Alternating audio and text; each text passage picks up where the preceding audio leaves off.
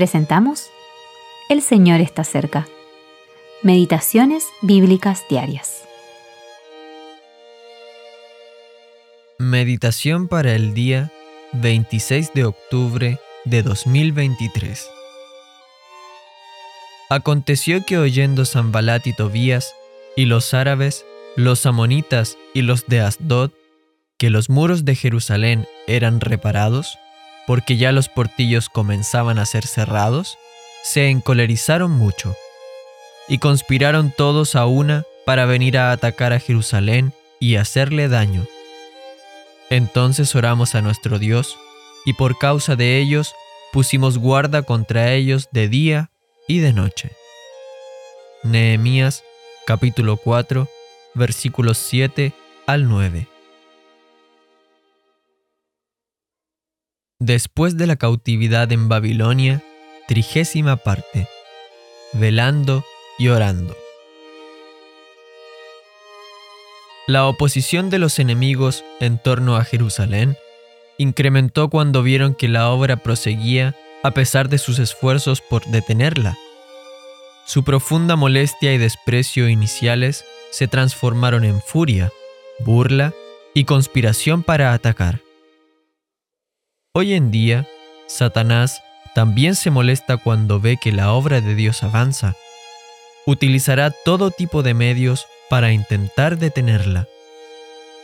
Una vez más, Nehemías se dirige a Dios en oración. Sus oraciones son breves y directas, sin complicación alguna. Nosotros también podemos hablar simple y directamente con Dios.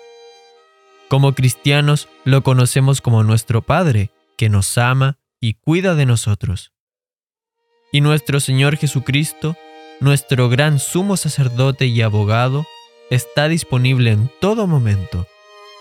Dio su vida por nosotros y sigue amándonos con un amor infinito.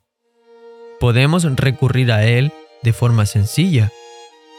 Nuestro Señor nos dice que debemos velar y orar Nehemías, mientras continuaba reconstruyendo los muros de Jerusalén, también velaba y oraba, tanto de día como de noche.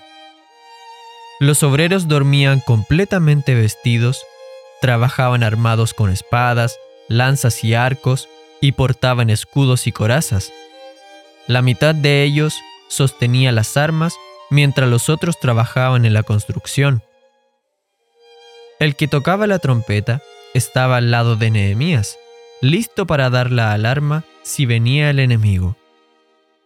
Mientras los obreros se ocupaban activamente y se repartían por la muralla, sabían que si escuchaban el son de la trompeta, debían congregarse en un lugar específico. Estemos siempre dispuestos a ayudarnos mutuamente cuando el Señor nos lo pida. Si nos mantenemos unidos, podremos resistir al enemigo. Eugene P. Vedder Jr.